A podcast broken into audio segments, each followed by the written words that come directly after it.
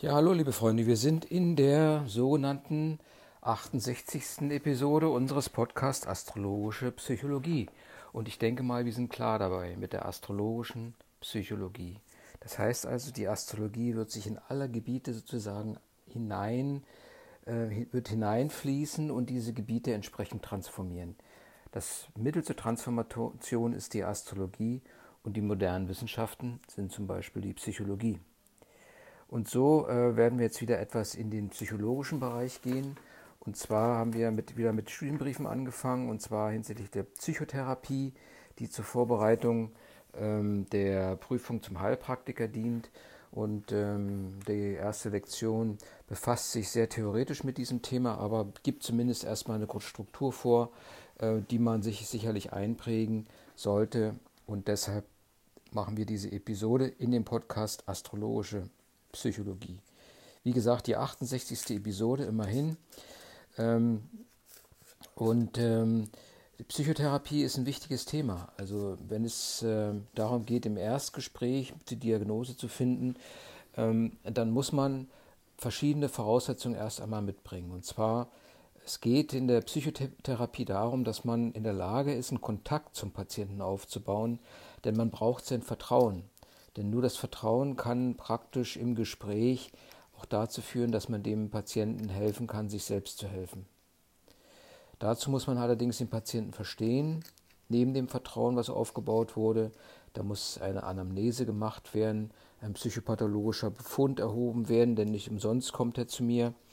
Und es sollte zum Schluss ebenfalls eine Diagnose oder Verdachtsdiagnose wenigstens gestellt werden und entsprechende Therapien sollten angedacht oder durchgeführt werden. Je nachdem, ähm, äh, wie schwerwiegend die äh, Therapien oder die Diagnose sind.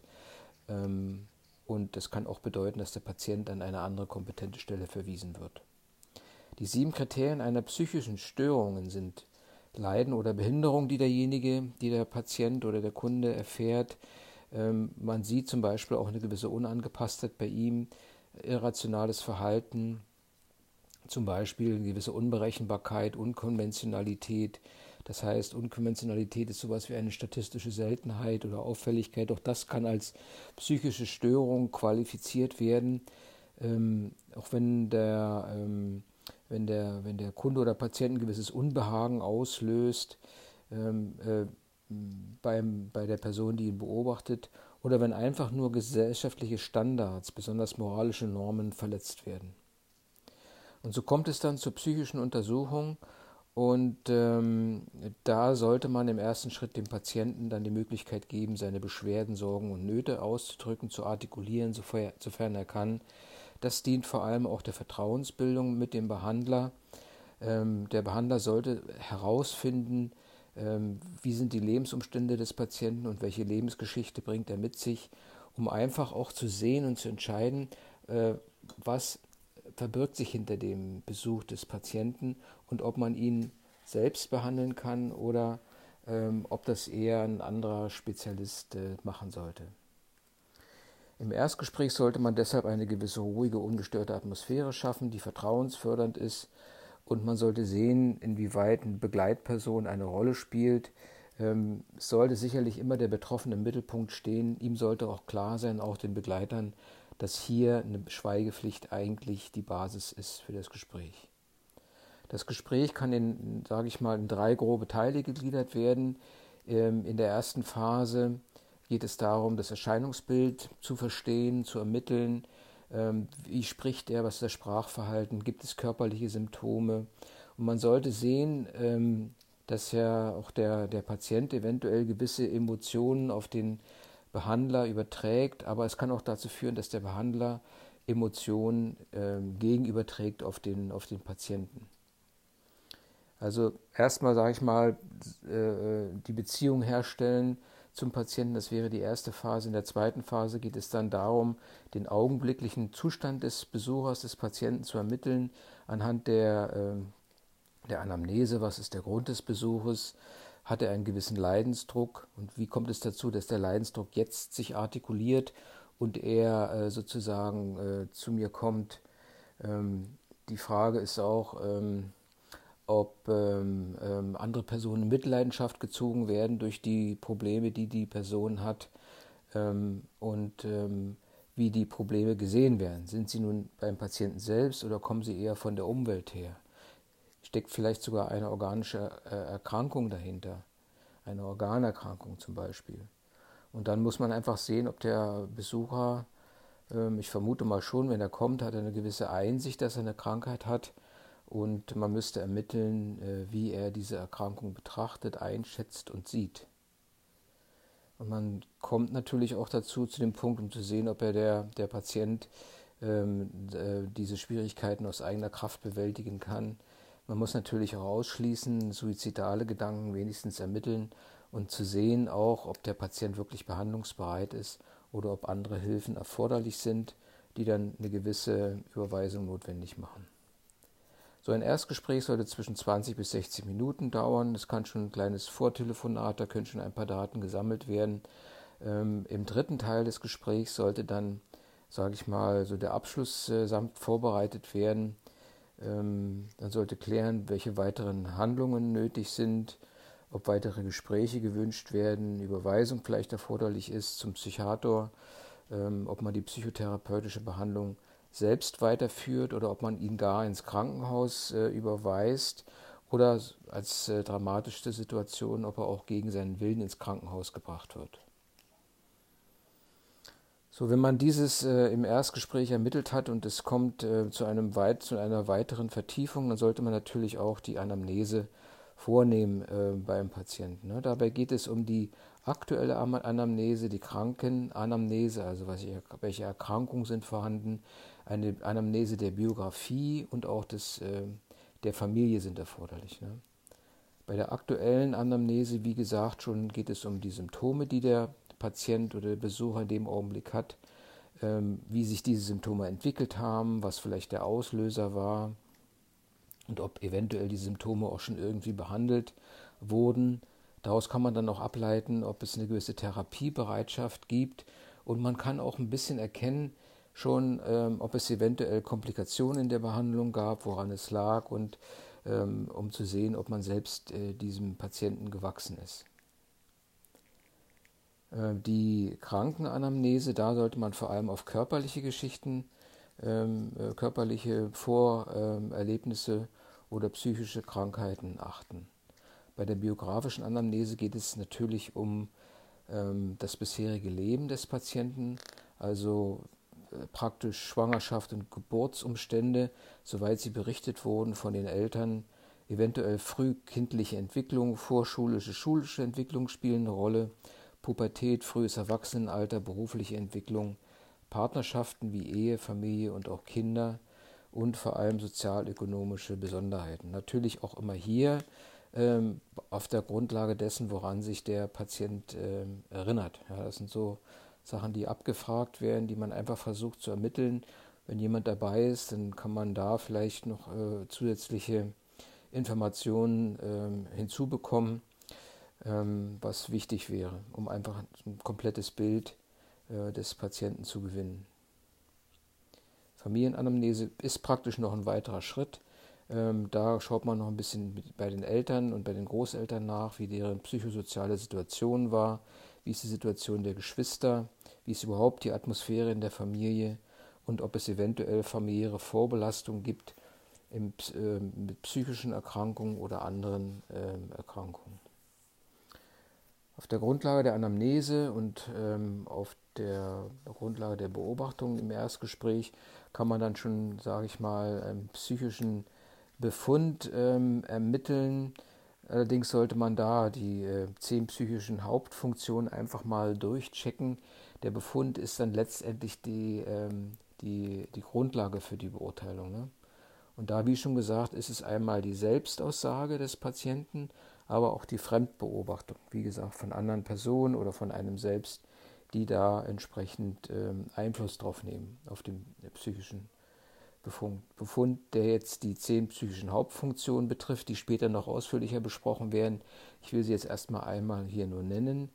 Bewusstsein, Orientierung, die Wahrnehmung, Aufmerksamkeit, Konzentration, Das Denken, die, äh, die Gedankengänge, Gedankeninhalte, Urteilskraft, dann die Ich-Störungen, Grundstimmungen und Affektionen, Ansprechbarkeit, Gedächtnisfunktionen, Intelligenz und auch psychomotorische Äußerungen. Hier kann man schon im Gespräch sehen, welche psychopathologischen Merkmalsbereiche in Betracht kommen.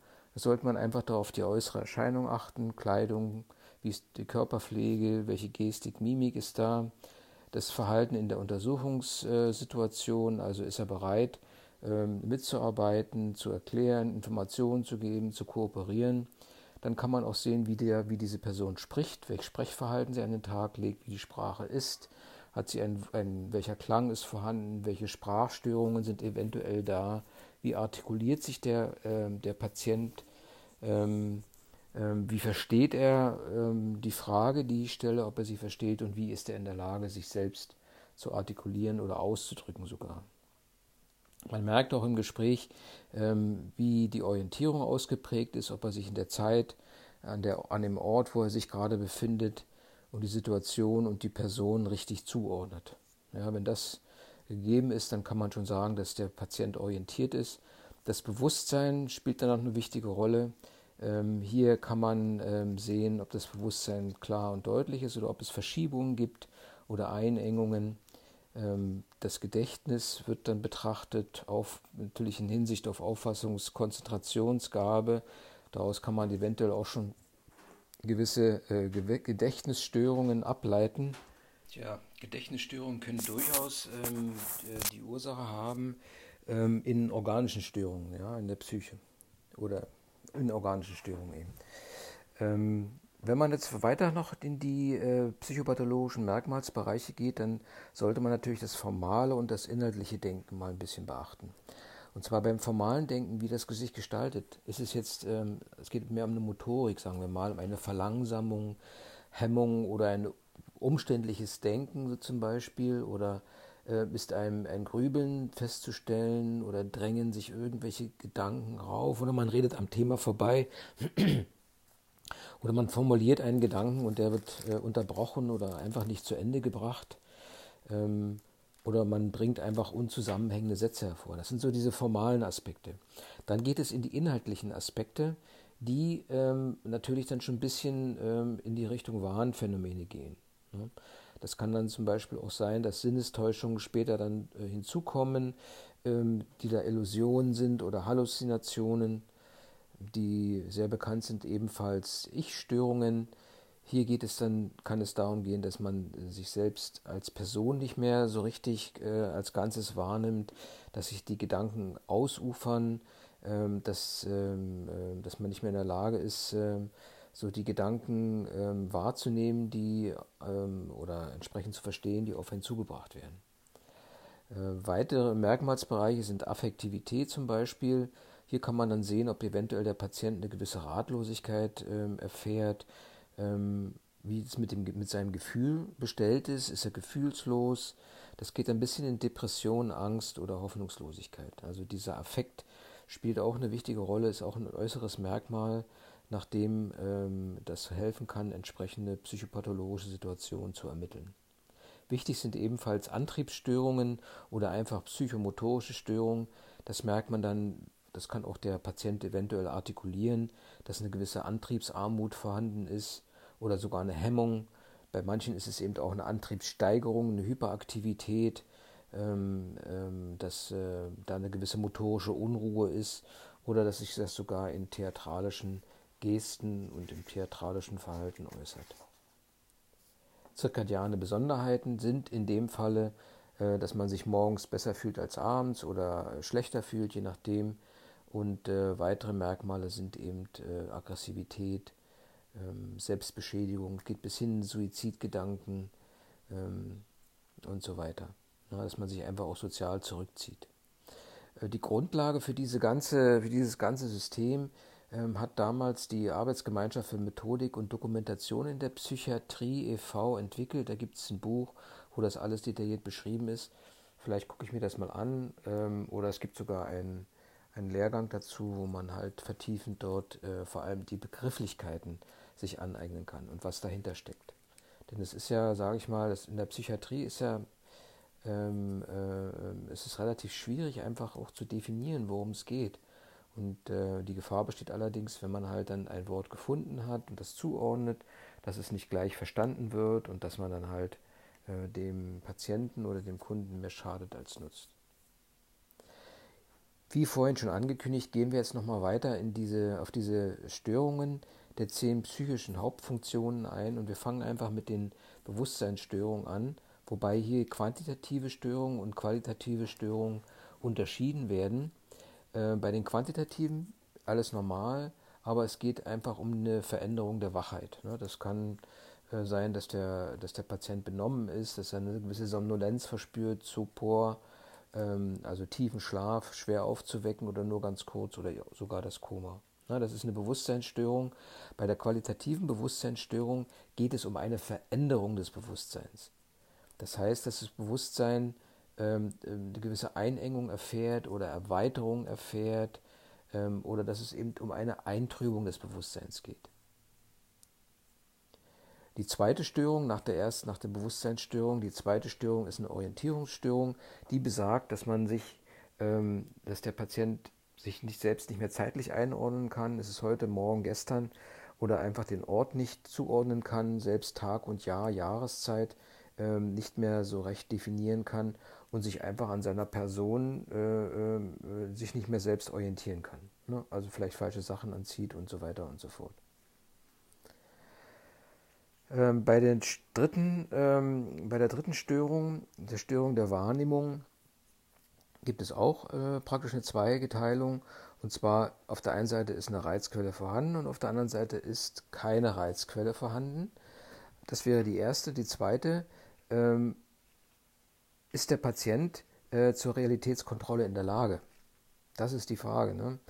Und zwar, wenn man das sieht, geht es um Illusionen, ähm, Stimmen hören, Halluzinationen, andere akustische Halluzinationen, optische Halluzinationen oder Pseudohalluzinationen. Das heißt, bei einer Illusion zum Beispiel ähm, äh, kann jetzt einfach ähm, eine Reizquelle da sein, aber sie wird falsch interpretiert. Ne, bei der äh, Sinnesstörung zum Beispiel kann man Stimmen hören, Stimmen können direkt einen ansprechen, die vielleicht gar nicht äh, vorhanden sind. Also es schon, geht schon in, in Richtung ähm, einer Halluzination. Da gibt es keine äh, direkte Reizquelle oder Ursache oder es gibt eine kleine, die das auslöst. Andere ähm, ähm, akustische Halluzinationen sind eben irgendwelche Geräusche, die man hört, obwohl die gar nicht existieren. Ähm, optische Halluzinationen, vor allem dann auch beim Drogenmissbrauch hat man halt diese Lichtblitze oder irgendwelche Muster sieht man wo jetzt eben keine Reizquelle vorhanden ist. Bei sogenannten Pseudohalluzinationen, die nun völlig aus dem Himmel fallen, da geht es um Trugwahrnehmungen oder der Patient erkennt einfach, ähm, ähm, ähm, erkennt jetzt zwar deren äh, Unwirklichkeit, ähm, aber er nimmt halt diese Trug, äh, diesen Trugschluss wahr. Als vierte Störung wird die Störung der Aufmerksamkeit oder die Konzentrationsstörung oder die Störung der Auffassung ähm, dargestellt. Hier kann der Patient nicht so richtig bei der Sache bleiben. Er hat eine etwas geschwächte Auffassungsgabe und er versteht zum Beispiel, ist das ein guter Test, um Alzheimer-Krankheiten zu ermitteln, Redewendungen und so weiter werden einfach in ihrem Inhalt nicht verstanden. Also es ist mehr eine inhaltliche Geschichte. Bei den Störungen des Denkens als fünfte Störung der, ähm, der psychischen Hauptfunktion äh, gibt es die formale und die inhaltliche Störung. Bei der formalen geht es wieder um eine ähm, rein, ähm, sage ich mal jetzt, nicht inhaltlich bedingte Störung, sondern es geht um eine Denkverlangsamung oder man denkt um, umständlich, das Denken ist irgendwie eingeengt, äh, man wiederholt sich ständig im Sinne einer Perseveration, man grübelt oder die Gedanken drängen sich einen auf und drängen, machen einen unruhig. Man redet am Thema vorbei oder plötzlich die Gedanken verschwinden, sind dann weg. Also der Gedankengang wird unterbrochen ohne, ohne äh, äh eigentlichen Grund und ähm, Gedankengänge sind zerfahren oder man schafft einfach neue Worte.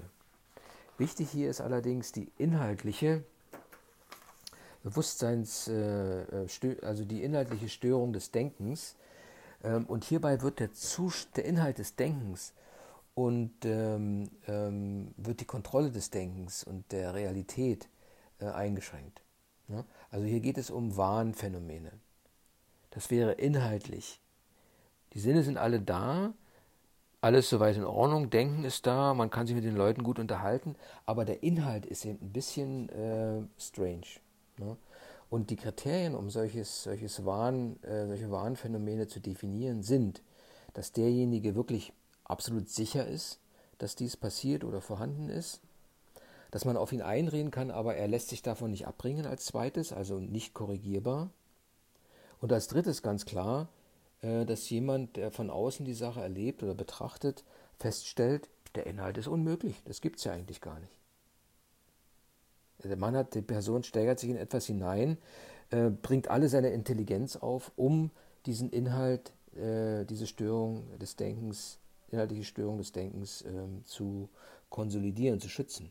Und da gibt es dann verschiedene Warnthemen. Ähm, Warnthemen sind Eifersuchts-, Beziehungsprobleme, Verhalten, äh, Verfolgungswahn zum Beispiel, auch der Wahn, plötzlich arm zu werden und unter der Brücke schlafen zu müssen, ähm, äh, Krankheitswahn zum Beispiel, Schuldwahn oder Größenwahn. Das sind alles, sage ich mal, Warnthemen, äh, wo derjenige, der davon betroffen ist, einfach ganz mit seinem gesunden, eigentlich gesunden Denken, formalen Denken, ähm, äh, inhaltlich völlig äh, daneben liegt. Ja? Ähm, formale Warn, Warnmerkmale sind dann halt, dass solche Gedanken auftreten, Einfälle, dass der, eine Warnstimmung entsteht und ähm, einfach der Wahn auch systematisch auftritt. Wichtig, hier Störung des Denken gibt formal und inhaltlich. Inhaltlich geht es in die Warnthemen rein, die wiederum subjektive Gewissheit, Unkorrigierbarkeit und Unmöglichkeit des Inhalts äh, darstellen. Bei den Ich-Störungen als sechste Störung der psychischen Störung äh, kann man feststellen, dass, ähm, ähm, dass der, eine De Derealisation, also dass demjenigen die Umwelt sonderbar vorkommt, vorkommt, dass auch eine gewisse Depersonalisierung festzustellen ist. Die Person kommt sich äh, fremd vor, also sich selbst nicht mehr nahe. Es kommt zur Gedankenausbreitung. Andere wissen, was, äh, was die Person denkt. Also geht auch ein bisschen schon in die Wahnvorstellung hinein. Der Gedankenentzug, es werden einfach Gedanken weggenommen und Gedankeneingebung und von außen ähm, äh, werden irgendwelche Gedanken aufgepfropft. Andere Fremdeinflüsse zum Beispiel ähm, äh, können auch beschrieben werden, wobei äh, Streben, Fühlen, Wollen oder das Handeln durch ein, äußere Einflüsse verursacht werden. Siebte Störung es wäre eine Störung der Affektivität, ähm, beginnt eigentlich im ziemlich äh, niedrigen Level mit der Ratlosigkeit. Man weiß nicht mehr, was, ihm, was einem geschieht, wie man äh, verschiedene Sachen bewältigen sollte. Ähm, man kann das Gefühl, die gewisse Gefühlsarmut, Gefühlslosigkeit feststellen.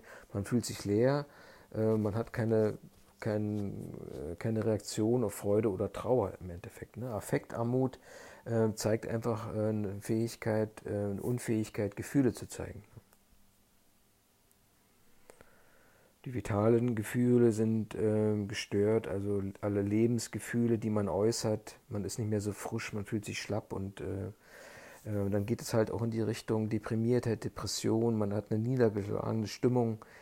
Eine gewisse Hoffnungslosigkeit spielt hier in dem Affektivitätsbereich eine Rolle, weil man eigentlich nicht mehr so die Zukunftsorientierung hat, Ängstlichkeit, Angstanfälle, körperliche Symptome, die diese Angst reflektieren, sogar euphorische Situationen, übersteigertes Wohlbefinden können hier ähm, eine Störung der Affektivität darstellen. Dysphorie genauso, das ist eine missmutige Verstimmtheit, Gereiztheit. Ne, man ist reizbar und angespannt. Ähm, also alles, was so ein bisschen in Affekt ähm, über, die, über das Normale hinaus äh, strebt oder schlägt, ähm, auch eine innere Unruhe zum Beispiel. Ne? Nervosität, Anspannung, Aufgeregtheit kann in diese Richtung als eine Störung der Affektivität betrachtet werden. Ja, Klagsamkeit, man wehklagt, wimmert vor sich hin, man bemitleidet sich selbst. Ähm, äh, oftmals sind auch Insuffizienzgefühle, dass das Selbstwertgefühl gemindert ist, spielen eine Rolle ähm, aber auch genau das Gegenteil, gesteigerte Selbstwertgefühle. Ne? Man überschätzt sich selbst, man hat ein übersteigertes Leistungsgefühl. Äh, oftmals äh, sind es auch Schuldgefühle, die eine Rolle spielen oder Verarmungsgefühle. Im Endeffekt geht es alles ein bisschen in die Richtung Ambivalenz. Das heißt, man erlebt widersprüchliche Gefühle als die, die vorhanden sind und als, die als quälend erfunden, empfunden werden. Ne?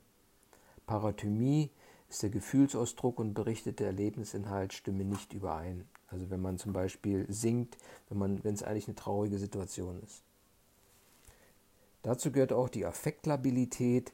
Ähm, Affektlabilität bedeutet, wenn jetzt ähm, schneller äh, Stimmungswandel äh, stattfindet. Affektdurchlässigkeit ist, wenn überhaupt keine, ähm, ähm, ähm keine Reaktion oder eine richtige Überreaktion stattfindet. Weitere psychische Störungen sind Gedächtnisstörungen, wobei hier ähm, die Informationsaufnahme, die Informationsentschlüsselung und die Speicherung der Informationen gestört sind.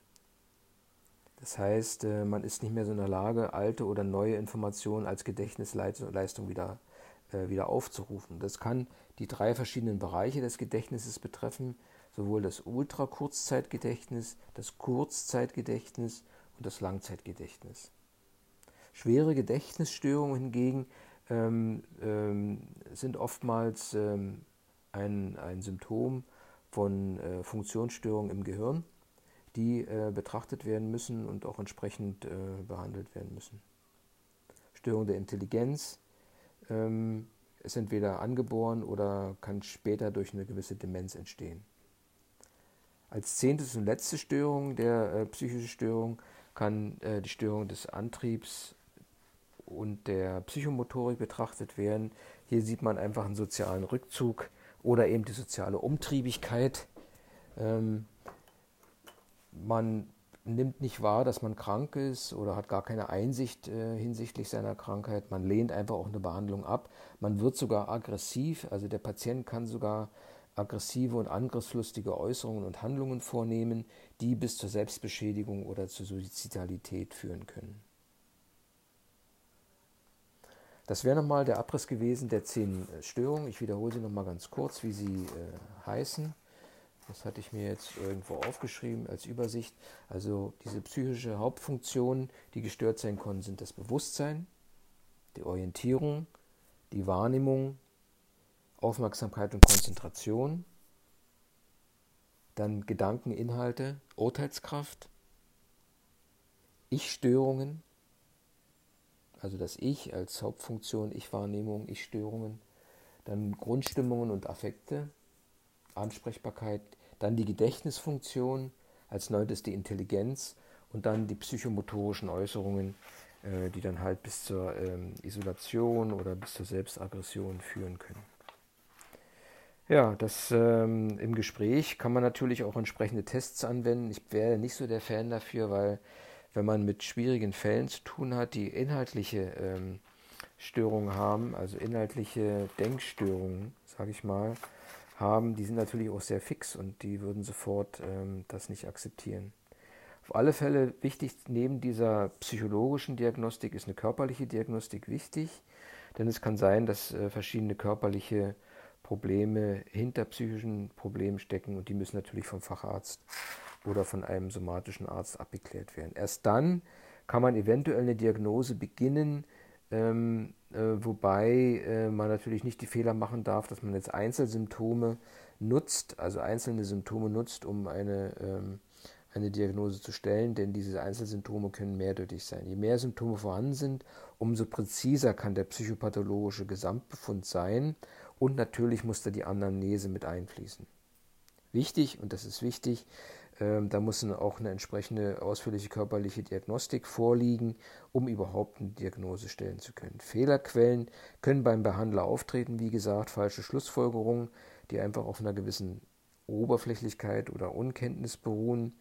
Ähm, es können auch logische Fehler sein, die man hat, dass man einfach Symptome verschiedenen, ähm, verschiedenen Problemen zuordnet oder ein äh, vorschneller Ausschluss von Symptomen, die wiederum eigentlich hätten beachtet werden müssen. Ähm, beim Patienten können, Patient kann auch die Ursache für Fehler sein. Und zwar, ähm, ähm, er kann verschiedene Sachen falsch darstellen, Be Selbstbeobachtungen können falsch äh, sein oder man hat eine verzerrte Erinnerung an verschiedene Ereignisse oder die Selbstbeurteilung ist einfach äh, nicht relevant. Natürlich gibt es auch absichtliche Verfälschungen, da gibt es dann die Simulation, ähm, die Dissimulation, for instance, also Simulation als ähm, man stellt sich blöd, man ist eigentlich gar nicht. Bei Dissimulation, da verleugnet man, dass man blöd ist, äh, obwohl das wahrscheinlich nicht geht, aber zum Beispiel, dann sagt man eben, nein, ich habe noch keinen Selbstmordversuch gemacht, obwohl in der äh, Anamnese das schon lange drin steht. Bagatellisierung der Erkrankung oder einfach eine, ähm, äh, das Gegenteil davon, die Erkrankung schlimmer zu machen, als sie eigentlich ist. Jo, und das ist, ähm, sage ich mal, früher nochmal, was die Diagnose betraf, gab es ja dann die Neurose und die Psychose. Bei der Neurose generell geht es darum, dass äh, keine Veränderung im Gehirn stattgefunden hat, die jetzt äh, die psychische Erkrankung hervorgerufen hat. Und bei der Psychose gab es exogene, also körperliche oder endogene innere Ursachen. Ja, die Psychose ist ähm, äh, von